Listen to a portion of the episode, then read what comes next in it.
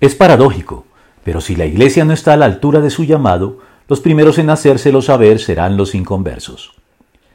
Uno de los aspectos paradójicos, pero al mismo tiempo providenciales, concernientes a la fe y a las relaciones entre la Iglesia y la sociedad secular, es que, a pesar de su desconocimiento general del cristianismo y de lo que éste involucra y requiere de nosotros de manera puntual, los no creyentes, sin embargo, saben bien que los creyentes tenemos una responsabilidad moral mucho mayor que quienes no lo son, en razón de la conducta que el cristianismo demanda y espera de quienes lo profesan. Y debido a ello, la sociedad secular le exige a la Iglesia mucho más de lo que se exige a sí misma. Así, los no creyentes no tienen ningún reparo en señalar la paja en el ojo de la Iglesia, al tiempo que les tiene sin cuidado la viga que hay en su propio ojo.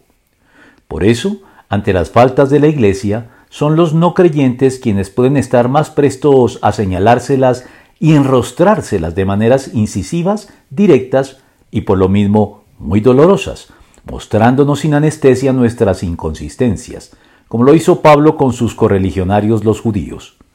Ahora bien, tú que llevas el nombre de judío, que dependes de la ley y te jactas de tu relación con Dios, en fin, tú que enseñas a otros, ¿No te enseñas a ti mismo? ¿Tú que predicas contra el robo, robas? ¿Tú que dices que no se debe cometer adulterio, adulteras? ¿Tú que aborreces a los ídolos, robas de sus templos? ¿Tú que te jactas de la ley, deshonras a Dios quebrantando la ley? Así está escrito.